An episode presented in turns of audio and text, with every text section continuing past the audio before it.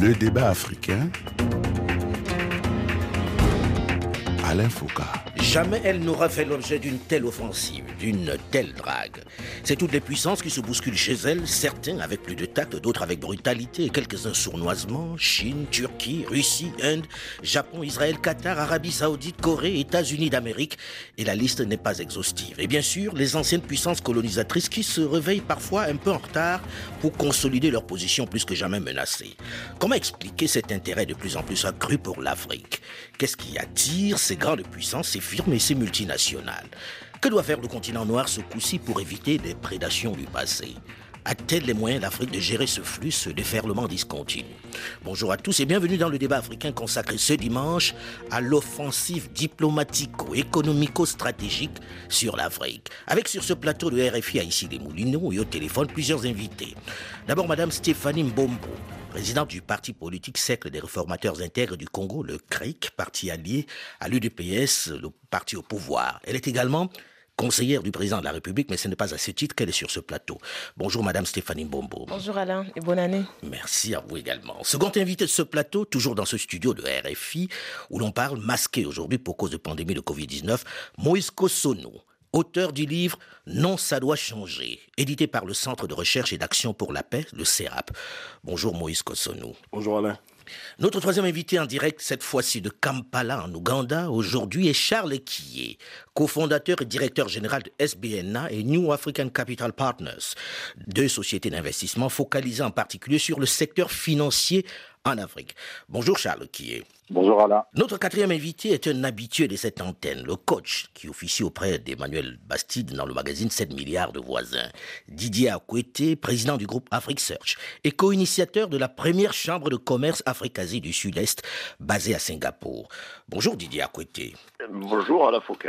Alors, j'ai envie de commencer en posant la question à Charles qui est comment expliquer cet attrait soudain, il n'est même pas soudain, cet attrait fort pour l'Afrique aujourd'hui de la part des puissances dans le monde euh, Alain, je pense qu'il faut peut-être remettre un peu les choses dans le contexte euh, des, des crises successives que le, que le monde a, a, a, connues, en particulier celle de 2008 et celle plus récente de 2020. Et la crise de 2008 a en particulier mis en évidence la crise de croissance de l'Europe, notamment du fait que pendant de longues années, il y a eu un processus de désindustrialisation de l'Europe, à l'exception notable de, l'Allemagne, que sa productivité a fortement baissé, notamment sur les questions d'innovation et d'investissement euh, en recherche et développement. Et je dirais, je peux prolonger donc euh, ces points à l'échelle de, plusieurs autres, euh, autres parties du, globe.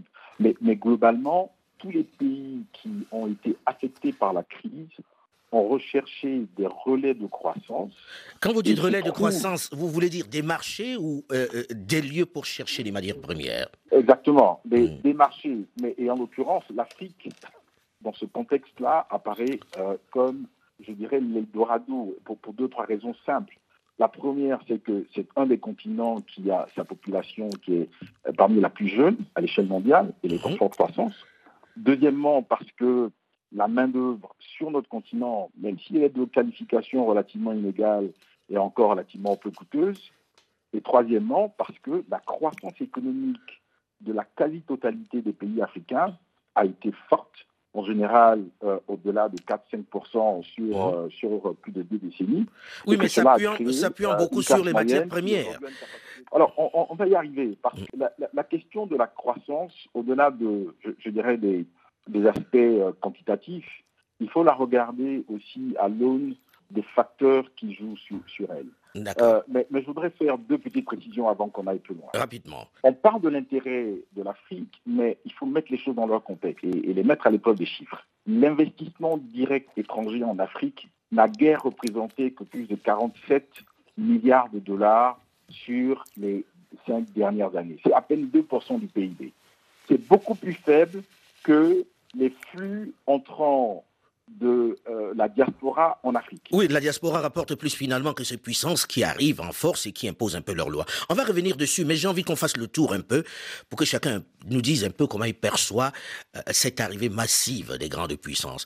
Là, j'ai envie de poser la question d'abord à Moïse Kosonou. Comment vous regardez tout ça? Qu'est-ce qui pour vous explique cet intérêt accru pour l'Afrique d'un coup? Avant, avant de me pencher sur, euh, sur l'intérêt. Sur éventuellement les, motivations de ces puissances vers l'Afrique, mmh.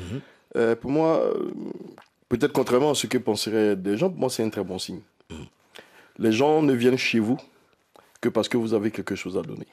Toutes ces puissances qui arrivent en Afrique maintenant, de nouvelles puissances, même les anciennes colonisatrices, j'en parle un peu d'une manière ou d'une autre dans cette métaphore de, dans le chapitre premier de mon livre, où je parle de, de Vivo Peri, de l'allégorie de, du lion et de la gazelle, les gens ne viennent chez vous que lorsqu'ils ont à manger.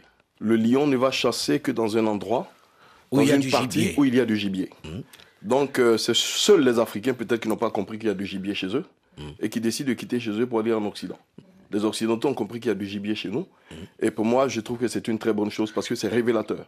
il faut d'autres personnes pour pouvoir nous le révéler. L'Afrique est intéressante pour les autres. Il faut que les Africains en prennent conscience.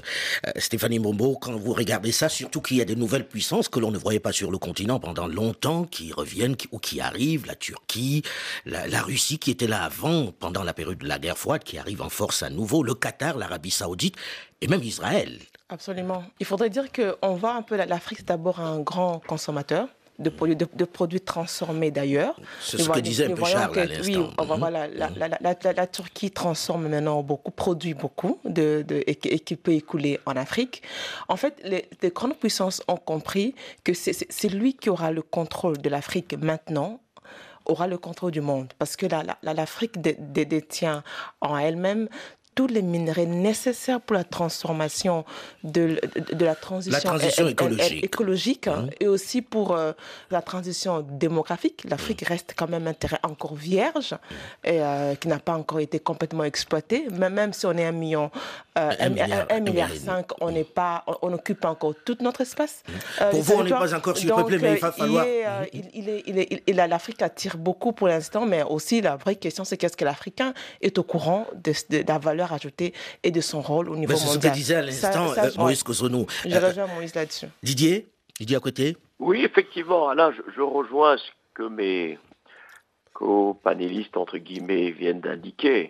Mais de toute évidence, par-delà l'enjeu économique, et c'est vrai, l'Afrique, comme on le dit, c'est le relais de croissance mondiale de demain, il y a un enjeu qui est géopolitique c'est extrêmement difficile d'ignorer un continent avec 54, 53 pays selon la perspective euh, dont on situe et penser que les relations internationales peuvent se construire sans ces pays-là.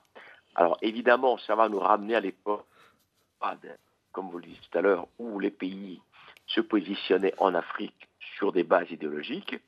Aujourd'hui, elles le font bien entendu sur des économiques, mais aussi sur des intérêts qui permettent d'influencer les décisions dans les cercles de décision internationales, que ce soit aux Nations Unies. Aux Nations Unies, il faut compter sur les voix des 54 États Et ça compte.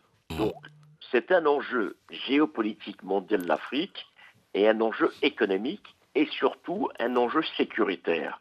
Et il n'aurait que euh, toutes les discussions, toutes les négociations, tous les sujets depuis une dizaine d'années sont des sujets sécuritaires et des sujets migratoires. Donc l'Afrique, aujourd'hui, à cause bah, de, de, certaines mauvaises décisions des puissances occidentales, se retrouve aujourd'hui être le ventre mou de, la sécurité internationale. Vous parlez là essentiellement du Sahel avec la question de la Libye qui a embrasé toute la région Sahel, je suppose. Évidemment, il y a le Sahel, mais quand vous descendez même dans la zone du, Mozambique, donc l'Afrique de l'Est et l'Afrique australe.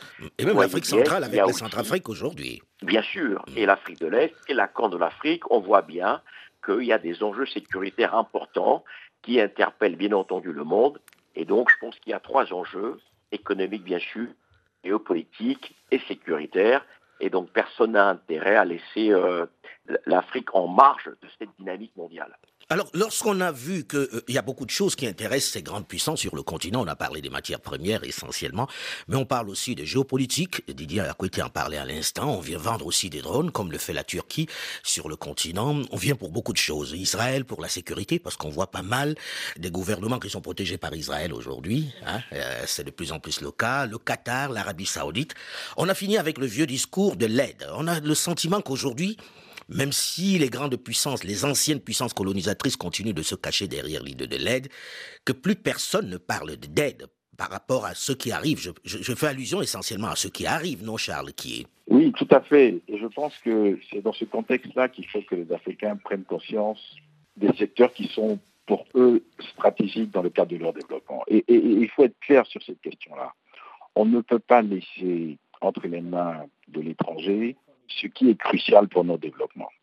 De la même façon d'ailleurs qu'aucun pays, ni de l'OCDE, ni d'Afrique, ni d'Europe de l'Est, ou même d'Asie, ne laisserait entre les mains de puissances étrangères, je dirais, le développement de, secteurs qui sont stratégiques. Absolument. Donc, euh, lorsqu'on remet les choses donc, à l'échelle de l'Afrique, la première chose qu'il faut bien noter, c'est que malheureusement, au cours de, des années euh, passées, et notamment dans le cadre de divers euh, accords qui ont pu être passés entre les pays africains et certaines puissances, on a littéralement abandonné des pans entiers de nos économies, je dirais, à, du capital étranger.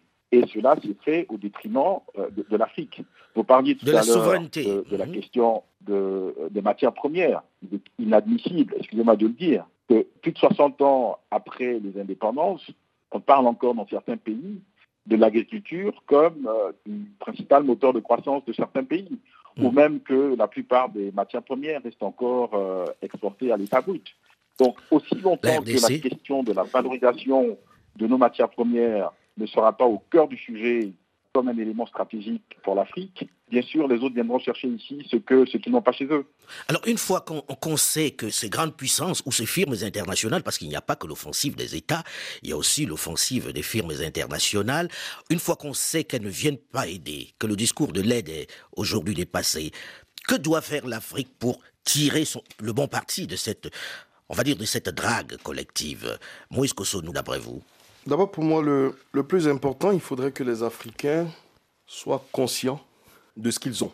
Vous pouvez être dans un pays, vous pouvez avoir un sous-sol, on vous dit que vous avez, euh, je sais pas, du cobalt, vous avez du, de la bauxite. Hmm. Si vous ne savez pas ce que cela représente, euh, ne vous viendra jamais à l'esprit de vouloir protéger en fait ces matières premières ou bien de tirer euh, parti, de tirer vraiment profit de, je dirais, Mais est-ce que vous avez le sentiment aujourd'hui qu'on ne sait plus? Je pense qu'avec tout ce qui s'est passé et avec le bruit qu'il y a eu autour de ces minéraux-là, les Africains ont pris conscience qu'ils sont assis sur d'importantes richesses. Alors qu'est-ce qu'il faut faire aujourd'hui pour que ça n'aille pas aux autres? Parce qu'on continue de voir des contrats léonins signés, des gens qui arrivent, qui les prennent, qui s'en vont, et des dirigeants indélicats qui leur donnent tout ça. D'abord, je ne suis pas convaincu que tous les Africains le savent. Hein. Ça, c'est un point qu'il faut peut-être justifier, aussi bien même au niveau des politiques, au niveau de la société civile.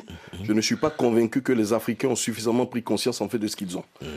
Mais ce qu'il ce qu'il faut dire, euh, pour moi, lorsque vous avez des grandes puissances qui arrivent en fait chez vous, la question est comment vous vous organisez pour être euh, le moins vulnérable possible face à ce niveau d'appétit, à ce niveau de voracité?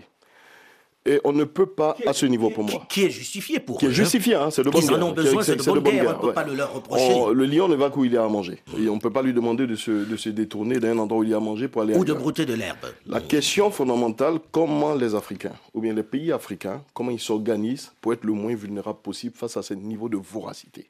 La question, pour moi, des institutions ne peut pas.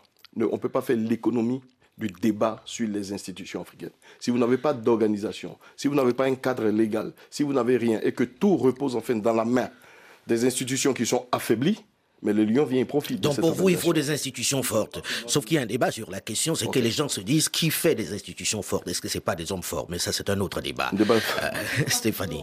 Je veux peut-être un autre volet de, ce débat. Moi, je crois que les Africains sont, sont conscients de ce qu'ils sont. Chez vous, au Congo, vous croyez que les gens sont conscients de cela? le, président, les Africains au Congo, on est très conscients.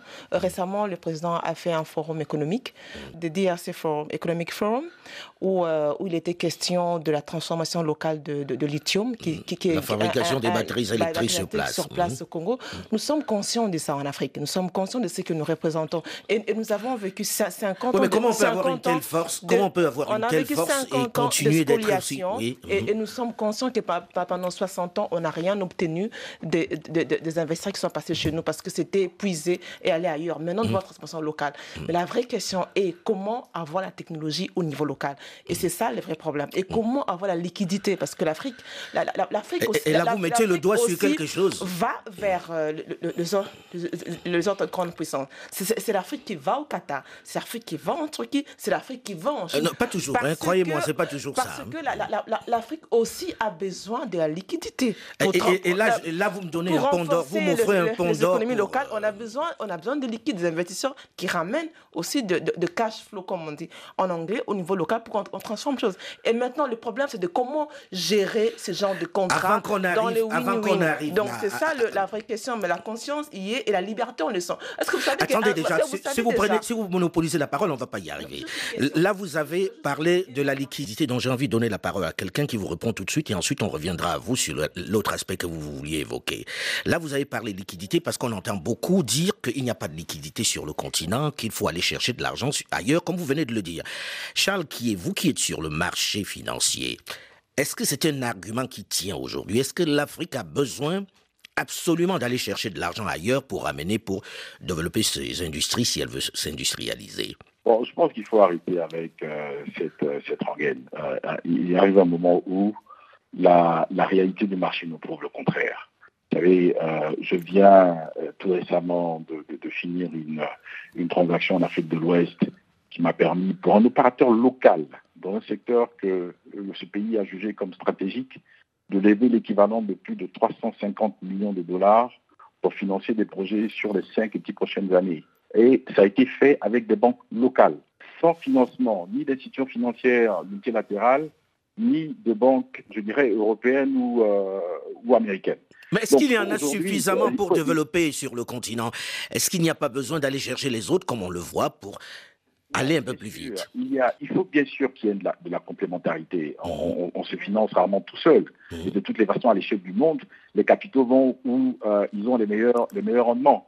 Donc, si en Afrique, nous faisons des projets qui ont de bons rendements, non seulement il y aura la capacité locale, mais il y aura la capacité internationale. Il faut simplement que nous soyons clairs sur le mix qu'il faut faire entre cette capacité locale et cette capacité étrangère. Est-ce qu'il n'y a pas un besoin de se retrouver? Est-ce que euh, aujourd'hui, euh, Didier Akoueté, est-ce qu'aujourd'hui il n'y a pas besoin d'être d'abord unis pour représenter une force? Parce que chacun va un peu de façon solitaire. Quand on dit tel est allé sur le marché, il y va tout seul alors que les autres, ils arrivent souvent en groupe. Effectivement, alors à cette, à cette question, d'abord, je crois qu'il y a sur, le, sur les marchés africains assez de ressources qu'on peut mobiliser pour faciliter le développement. Quand vous regardez un pays comme l'Afrique du Sud, qui l'année dernière a investi quasiment 8 milliards de dollars en Afrique, pendant que la Chine a investi un peu moins de 3 milliards, vous voyez bien qu'il y a un potentiel énorme sur le marché. Lorsque vous regardez que nos banques de développement, une banque comme euh, la Banque Ouest Africaine Développement, arrive à mobiliser assez facilement sur le marché un milliard de dollars, ou que vous voyez les États, les émissions obligataires que font les États depuis quelques années et qui sont sursouscrites, ça montre bien qu'il y a un potentiel de marché en termes de mobilisation de ressources et que les ressources complémentaires qu'on peut aller chercher à l'extérieur ne viendraient que compléter certains investissements que nous avons à faire. Donc c'est souvent un petit peu, un petit peu affligeant de voir qu'à chaque fois que le moindre petit pays du monde se lève et dit je fais un sommet Afrique, euh, je sais pas quoi, euh, pour ne pas nommer les pays, vous avez 20, 40 chefs d'État qui se lèvent et vont dans ce 54 États qui y vont, la Chine, le Japon, on a un pays en face de tout un continent. Euh, hmm. et voilà, donc c'est assez grotesque, chacun repart avec une promesse et nous sommes très contents, alors que euh, si on raisonnait par exemple euh, sur la base d'organisations régionales, mmh. euh, imaginez des investissements croisés entre l'UMOA et l'ASEAN, donc l'Asie du Sud-Est, pour moi, ça aurait de l'intérêt. On va en parler justement, on va parler justement dans la seconde partie du débat africain, puisqu'on arrive à la fin de cette première partie. On va évoquer justement les pistes de développement, les pistes d'organisation, comment on s'organise face à ces grands ensembles-là pour que l'Afrique ne sorte pas perdante ce coup-ci. On se retrouve juste après une nouvelle édition du journal sur Radio France Internationale pour la seconde partie du débat africain. Restez à l'écoute et à très vite.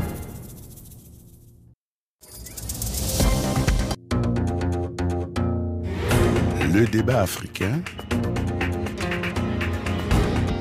Alain Foucault. On l'a dit pauvre, gangréné par les maladies, la famine, les guerres, la corruption et la malgouvernance. Et pourtant, elle se bouscule toutes pour s'y installer, pour s'y tailler une place de choix.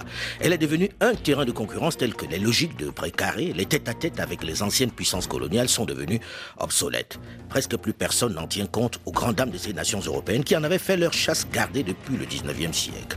Au-delà des discours, des arguments sur l'aide qu'elles ont souvent mise en avant pour justifier leur présence, qu'est-ce qui explique l'extraordinaire offensive diplomatique dont l'Afrique est le théâtre? Comment l'Afrique peut-elle en profiter? Opportunité ou nouveau danger Bonjour et bienvenue à tous ceux qui nous rejoignent seulement maintenant dans la seconde partie du débat africain consacré ce dimanche à l'offensive des grandes puissances sur l'Afrique.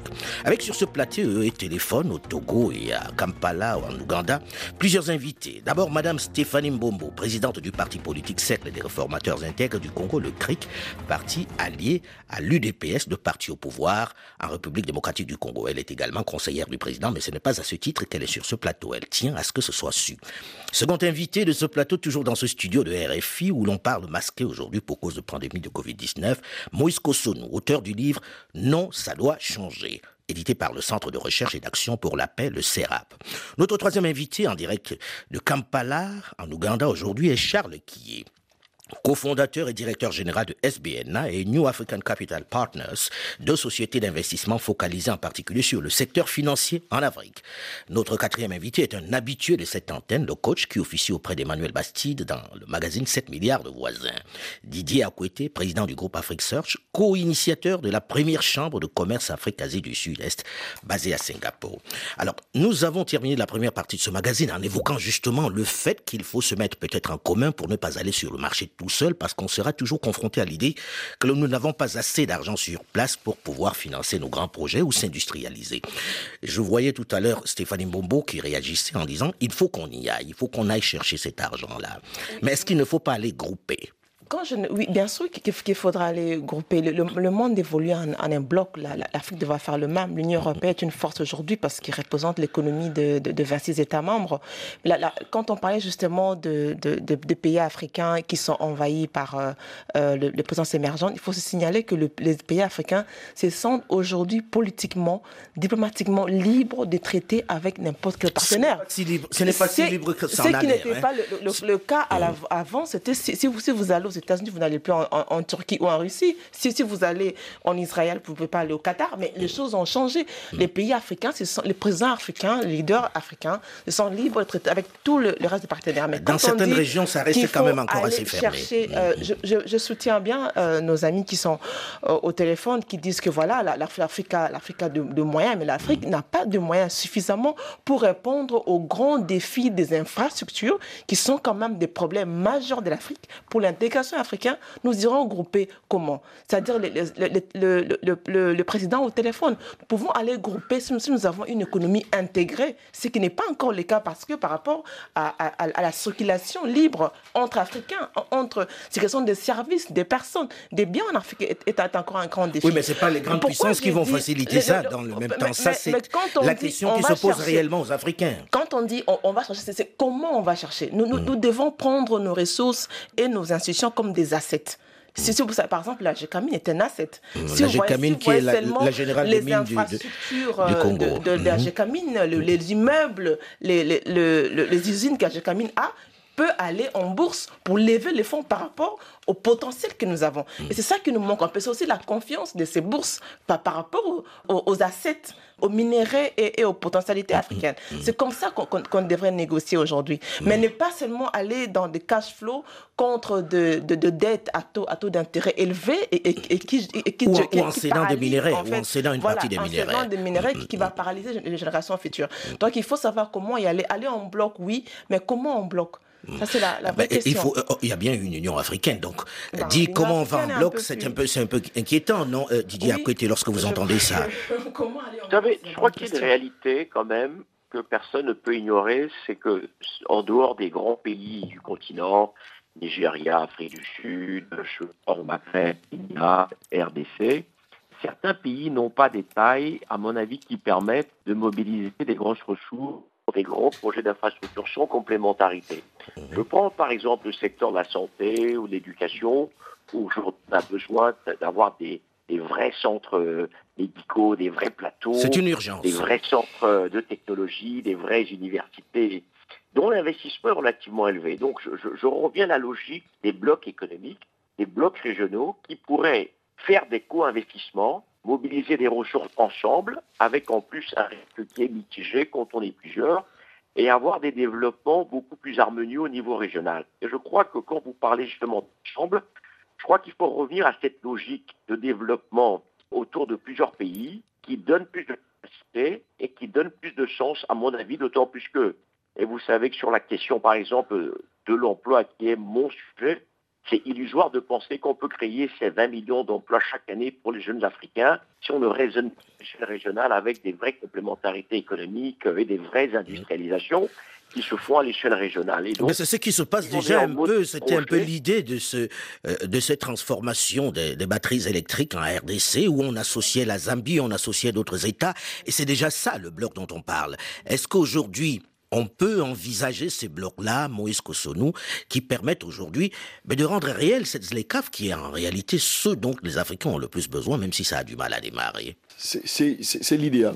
C'est l'idéal que dans le contexte actuel mondial, il est important que les États fonctionnent en bloc. Mais les événements euh, récents de politique euh, euh, en Afrique de l'Ouest nous ont démontré, même depuis la chute du président Kadhafi, qu'il est très difficile en fait pour les Africains, c'était le moment de parler d'une même voix. Pour cela, c'est la raison pour laquelle pour moi il faut aller sur des choses qui sont factuelles, qui sont réalisables immédiatement. Mais pourquoi vous pensez qu'ils ne peuvent pas parler d'une même voix? J'ai pas trop compris. pourquoi je le pense? Mais Regardez par exemple ce qui s'est passé il y a deux ans, ou bien je ne sais même pas deux ans, sur l'écho en Côte d'Ivoire, la monnaie ouest africaine. Les Africains ont commencé à parler apparemment d'une bonne voix. Euh, Charles Kier pourra nous donner beaucoup plus de détails. Mais ce qui est, advenu après en Côte d'Ivoire avec l'arrivée du président Macron, je ne suis pas convaincu que les présidents ont pu finalement euh, parler d'une seule voix. Ce sont des détails qui n'échappent pas. Est-ce qu'on n'est pas, est pas, un peu euh, pessimiste lorsque d'entrée de jeu, on se dit, bon, il y a des, il y a des dissensions, mais que c'est comme ça que ça va toujours marcher? Est-ce qu'il n'y a pas une nouvelle génération de dirigeants? Alain, ce n'est pas du pessimisme, je crois que c'est du réalisme. Hum. Ce que j'appelle être réaliste, c'est faire ce que vous pouvez faire immédiatement. Les pays Pour vous, il faut faire quoi immédiatement? Pour moi, il faudrait qu'on ait une organisation, une organisation interne qui remet en place des institutions qu'il faut pour sauvegarder ce qu'il faut sauvegarder. Mais est-ce que, ça, est -ce que, ça, c'est pas, c'est pas quelque chose qui est un peu théorique? Est-ce que concrètement, quand vous dites il faudrait qu'on ait une organisation, vous faites ça comment tout de suite là? Puisque là, l'offensive, c'est pas pour demain, elle est là, elle est immédiate. Ce sont les enjeux auxquels euh, la société civile devrait justement s'atteler à réaliser. Parce que le tout ne peut pas être dans la main du politique. Aujourd'hui, le véritable problème de l'Afrique, sur le développement de l'Afrique, n'est pas une question économique. Pour moi, avant tout, c'est une question politique. Ce sont des décisions politiques qui font que l'économie en Afrique a un véritable problème. Ce sont des questions politiques et dont la solution ne peut être que politique. Pour que la solution soit politique, il faudrait qu'aussi bien la société civile, que ce soit le, patronat, toutes les organisations, soient mobilisées pour pouvoir contribuer à la réflexion, pour savoir réellement, dans la situation, le contexte dans lequel nous sommes, le contexte international, avec, je dirais, l'offensive en fait de toutes ces multinationales, est-ce que nous allons pouvoir garder la même organisation politique, le même modèle économique? On ne peut pas. Il faudrait que ça change. Charles est lorsque vous entendez ça, est-ce qu'il n'y a pas un peu une part de pessimisme chez un certain nombre de personnes? Vous qui êtes sur le marché, vous qui le ressentez et qui levez des fonds, qui rencontrez ces dirigeants-là, pensez-vous qu'ils ne puissent pas parler d'une même voix? Est-ce qu'il n'y a pas une nouvelle génération de dirigeants qui arrivent sur le continent? Et non, justement, et c'est pour ça que je voulais, je voulais intervenir pour euh, peut-être euh, édulcorer un tout petit peu le propos. Mm. Je pense qu'en tant qu'Africain, il faut que de temps en temps, on célèbre aussi nos succès. Et, je suis très fier aujourd'hui de ce que les Africains ont, réalisé en créant la zone de libre-échange africaine. Pourquoi est-ce que c'est important? Parce que pour la première fois depuis bien longtemps, les États ont pu se mettre ensemble pour déterminer que le commerce intra-africain ne pouvait pas rester à un niveau aussi bas que moins de 20%, 14, 15% exactement, alors que on commerce beaucoup plus facilement avec les autres régions du monde. Créer les conditions pour que, à l'intérieur de cet ensemble, on puisse enfin faire tomber les barrières, faciliter la, la mobilité aussi bien des biens, des services et des personnes. Ça, c'est quelque chose qui est transformateur et qui, à partir du moment où il devient effective change complètement la donne. Oui, mais dans le même temps, Charles, lorsqu'on entend ça, voilà, lorsqu'on entend ça, on se dit, euh, euh, c'est bien sur le papier, mais pour l'instant, ça n'est pas une réalité, ça a du mal. Ça ne pas du jour au lendemain. C'est hmm. précisément ce que je suis en train de dire. Ça ne se fera pas du jour au lendemain, mais ce que je suis obligé de constater, c'est que la volonté politique est là, hmm. que certaines décisions ont déjà été prises pour rendre cette zone économique réelle, et que naturellement, il faut s'inscrire dans la durée. Alors, si nous, en tant qu'Africains, nous n'adhérons pas à cela pour faire en sorte, et surtout du, côté du secteur privé, pour acter, pour mettre cela en, action, naturellement, rien ne se passera. Il ne faut pas non plus tout laisser dans les mains du politique. Ben, c'est justement la réponse, la réponse à la question de Moïse Kosono qui dit la société civile doit s'en occuper. La société civile s'en occupe comment, concrètement? Premièrement, investissons dans notre jeunesse et investissons dans son employabilité. C'est la première chose pour nous assurer que, naturellement, lorsque les opportunités se présentent, il y a la main-d'œuvre et les qualités et les compétences Donc mettre de l'argent dans l'éducation, dans la formation pour qu'on ait de la ressource humaine. Moi, je trouve qu'on a, on a quand même fait 60 ans de gouvernement de la société civile. Il est temps, il est temps qu'on arrête ces euh, histoires. Le, gouvernement de la société civile, c'est-à-dire C'est-à-dire que tous les fonds euh, d'aide au développement, tous les fonds européens, tous les appuis sont passés par la société civile. La société civile ne transforme pas les institutions publiques de l'État. Nous devons renforcer la capacité des institutions publiques de l'État. Et ça, on parle de la politique, mais il nous faut de bonnes politiques. Il nous faut vraiment de bonnes politiques. Et en RDC, nous Vous savez, tout le monde est en train de nous, écouter, tous ceux qui nous écoutent, les jeunes. Une bonne politique, mais une bonne politique qui ose investir dans la jeunesse. Voilà pourquoi dans notre parti, par exemple, l'entrepreneuriat est notre euh, pilier. Pourquoi? Parce que quand on investit en la jeunesse, on crée l'emploi et on crée de revenus. Mais c'est ce qu'il est en train de dire. Mais moi, j'ai envie, j'ai envie que ceux qui nous écoutent, ceux qui nous écoutent ont besoin, à la fin de cette émission, de dire voilà un peu le cap qu'on s'est fixé pour éviter que l'Afrique à nouveau soit pillée par les, par les grandes firmes qui arrivent sur le continent. Soyons très concrets. Alors vous dites, un, employabilité des jeunes, il faut investir dans la formation pour qu'il y ait une ressource humaine capable de répondre aux attentes. C'est quoi le numéro 2 Et qui décide de cette employabilité? Didier à côté. Alors, vous savez, le, la fameuse théorie du développement des champions nationaux dont nous faisons la promotion depuis euh, plus de dix ans avec euh, Paul Gomez, que vous connaissez bien, répond à cette réalité. Si vous voulez approprier les ressources, créer l'emploi domestique, euh, vous approprier votre développement, vous êtes obligé de miser sur votre secteur privé local. Aucun pays ne s'est développé sans son secteur privé. Personne ne viendra développer à la place des Africains, hein, ça, il faut que ce soit dit. Justement, c'est exactement ça. Donc, une des premières priorités, c'est de privilégier les entreprises nationales, les PME locales, avec des mécanismes de financement qui leur permettent de faire face à ces gros investissements publics. Avec qui décide de ça Mettons des noms sur qui fait quoi. Mais c'est bien sûr que c'est l'État. Vous savez, nous sommes dans un pays mm. où l'investissement public est important. Mm. Si vous allez aux États-Unis, vous allez en Allemagne, vous allez en France, les gros investissements publics répondent à une réalité, et que ça doit profiter aux entreprises locales d'abord. D'abord. Donc, mm-hmm. vous renforcez le tissu industriel de Ce que le Nigeria a fait dans une certaine mesure avec les champions à mm. l'époque de justement de Bassanjo. Et nous voyons aujourd'hui ces champions qui pilotent une grosse partie de l'économie nigérienne. Donc clairement, une préférence nationale avec des structures, des financements pour les champions locaux doit être une priorité. Deuxièmement, en termes de politique industrielle, vous savez bien que souvent le sujet, c'est que face à des gros projets d'infrastructure, on estime souvent que les entreprises locales soit n'ont pas la technologie, soit n'ont pas la surface financière. Donc deuxième priorité pour absolument que systématiquement, lorsque vous avez des investisseurs internationaux ou des partenaires industriels qui viennent sur des gros projets d'infrastructure, qu'on les associe à des entreprises locales. Locales. Ce que fait le Nigeria. Ce que fait le Nigeria et même l'Afrique du Sud. Hmm? Ce que Dubaï a fait, entre autres. Commence à avoir l'expertise pour développer. La RDC ne le fait pas encore. Hein. Non, la RDC ne le fait pas. il y a un secteur financier. Je, voudrais juste euh, illustrer un peu euh, ce que disait tout à l'heure Didier. J'ai lu euh, un bouquin, il n'y a pas très longtemps, en Côte d'Ivoire, écrit par un jeune Ivoirien. Le livre, il dit Tourner la page vers de nouveaux paradigmes. Mhm. Et dedans, voici ce qu'il dit sur près de 800 milliards de francs CFA. Ce sont ces chiffres, hein, je l'ai lu dans le livre qui ont été investis dans le secteur des infrastructures, aucune entreprise ivoirienne n'a eu 15, 15 milliards. Hmm. Aucune. Ça veut dire qu'on n'a même pas eu 5%. Même pas 5%, même de, pas 5% de ce qui a été investi. Hmm. C'est de ça que Didier parle. Hmm. Comment arriver à développer l'économie locale lorsqu'on n'est pas capable de choisir des entrepreneurs locaux sur lesquels il faut miser? Mais en plus, c'est que lorsqu'on emprunte l'argent, ce sont les locaux qui vont le payer. Mais malheureusement, c'est que les dividendes, tous les bénéfices en fait de ces investissements Partent retournent aux pays, entreprises étrangères. C'est la raison pour laquelle je dis que c'est un, c'est un choix politique. Et les hommes politiques euh, le savent mieux que nous. Donc dans quel intérêt font-ils en fait un tel choix? Je ne, je ne peux pas le dire.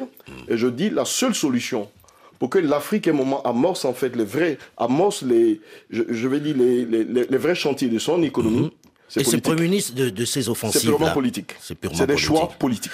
Alors il faudrait que les politiques aient pris des décisions pour changer les paradigmes, euh, Charles, qui est... Non? Oui, non, et, et je pense que pour, euh, pour compléter, le, je dirais, les, les- les actions à, à, à amener, euh, je pense qu'on en a évoqué deux, trois. Le, un des derniers éléments, c'est c'est justement le renforcement du secteur financier. À partir du moment où on a investi dans la jeunesse, à partir du moment où on a investi dans la création de valeur ajoutée, à partir du moment où on a privilégié l'actionnariat local et justement les champions locaux, ce qui reste, c'est l'accompagnement financier. Et c'est la raison pour laquelle il faut là aussi s'assurer que, que ce soit le secteur bancaire, le secteur des assurances ou même le secteur des microfinances, qui sont l'écosystème financier qui est nécessaire donc à l'évolution donc de, de- chacune de nos, de nos entreprises, que celle-là aussi à un moment donné, les États disent écoutez, quelle est la part que vous octroyez dans vos financements aux entreprises locales Quel est le niveau de financement que vous leur accordez pour justement les accompagner sur les gros projets à partir de ce moment-là, on aura bouclé la boucle. Et on aura fait en sorte que, soit en leur demandant d'augmenter leur capital, en leur demandant d'augmenter leur capital, ou éventuellement donc de se structurer différemment, de créer les conditions pour qu'il y ait la capacité locale de lever des ressources importantes, mais de les investir sur les, sur les secteurs qui sont structurants pour le développement de nos États. Donc aujourd'hui, on a des solutions. Et elles ne sont pas difficiles à mettre en œuvre en réalité. Il est urgent de les mettre en œuvre parce que lorsque l'on regarde ces États qui arrivent avec des projets, il faudrait peut-être que de plus en plus il y ait sur place des gens qui rentrent dans ce projet. Et je me tourne vers, vers vous, Stéphanie Mbombo. On sait que dans le cas de la RDC, les mines, c'est un vrai scandale et que finalement les Congolais sont les victimes de ces mines-là. Quand on regarde comment ils vivent, les Congolais à côté de ceux qui exploitent ces mines, c'est peut-être là qu'il faut urgemment mettre un accent pour que ces mines-là profitent aux locaux. Oui, Qu'est-ce qui fait que ça ne se fait pas Bah, encore? effectivement, pour, euh, je crois que ça, ça, ça s'est fait déjà. Le, le, le- Ah, Pas président- vraiment. vu ce que j'ai vu sur le terrain, pas vraiment. Ben, le, président de la RDC a, a lancé toute une série de révisitations de contrats avec euh, certaines compagnies Mm. minières où nous savons que l'octroi de ces contrats n'est- n'était pas orthodoxe. Donc, il faudrait qu'on puisse revoir pour qu'il y ait des euh, d'équilibre gagnant-gagnant, euh, comme le président le dit toujours. Donc, euh, nous allons y parvenir, mais nous héritons de- de- d'une certaine, de 18 années, de 40 ans d'années, de cette façon-là. j'allais dire de Donc, euh, 60 ans, Pour, euh, pour- pour et- et voir plus. vraiment le, le, le, le- le travail que, que le président met même dans la la révision de ces contrats, ça va prendre encore du temps. N'oubliez pas que les, mines ont a, a- a un, un- un investissement à long terme et, et que la, la, la, la rentabilité n'est pas toujours Mais il faut révisiter les contrats et c'est déjà Donc, un début. On, on est, on est en plein révision de plusieurs contrats euh, à au Congo pour l'instant et nous verrons bientôt euh, le, succès de cette, cette On vous le souhaite. Nous arrivons malheureusement au terme de ce magazine. Merci, Madame Bombo, d'être venue. Euh, Monsieur Charles Equier, Monsieur Moïse Kossonou, merci et bon vent à votre livre. Hein, non, ça doit changer. Merci Didier pour euh, la disponibilité. On espère que l'Afrique, cette fois-ci, saura tirer son épingle du jeu et qu'elle ne va pas rester un simple terrain d'influence, un continent où les grandes puissances viennent seulement puiser les matières premières dont elles ont besoin. Je caresse l'espoir qu'elle ne va pas être cette belle vache laitière que tout le monde courtise, qui sait d'avance que le mal dominant qui va avoir ses faveurs va l'abandonner à son triste sort juste après la saillie. Pour reprendre une métaphore de mon ami Guy Robert Lukama de RDC. Il s'agit d'avoir un vrai leadership africain cette fois-ci. Encore bonne année à tous. Qu'elle efface l'ombre hideuse de la Covid-19 qui pèse depuis trop longtemps sur le monde et apporte la santé et la joie de vivre. On en a besoin. Delphine Michaud, Olivier Raoul et Alain Foucault, nous vous donnons quant à nous rendez-vous la semaine prochaine, même heure, même fréquence. Dans un instant, une nouvelle édition du journal sur Radio France Internationale. Restez à l'écoute et à très vite.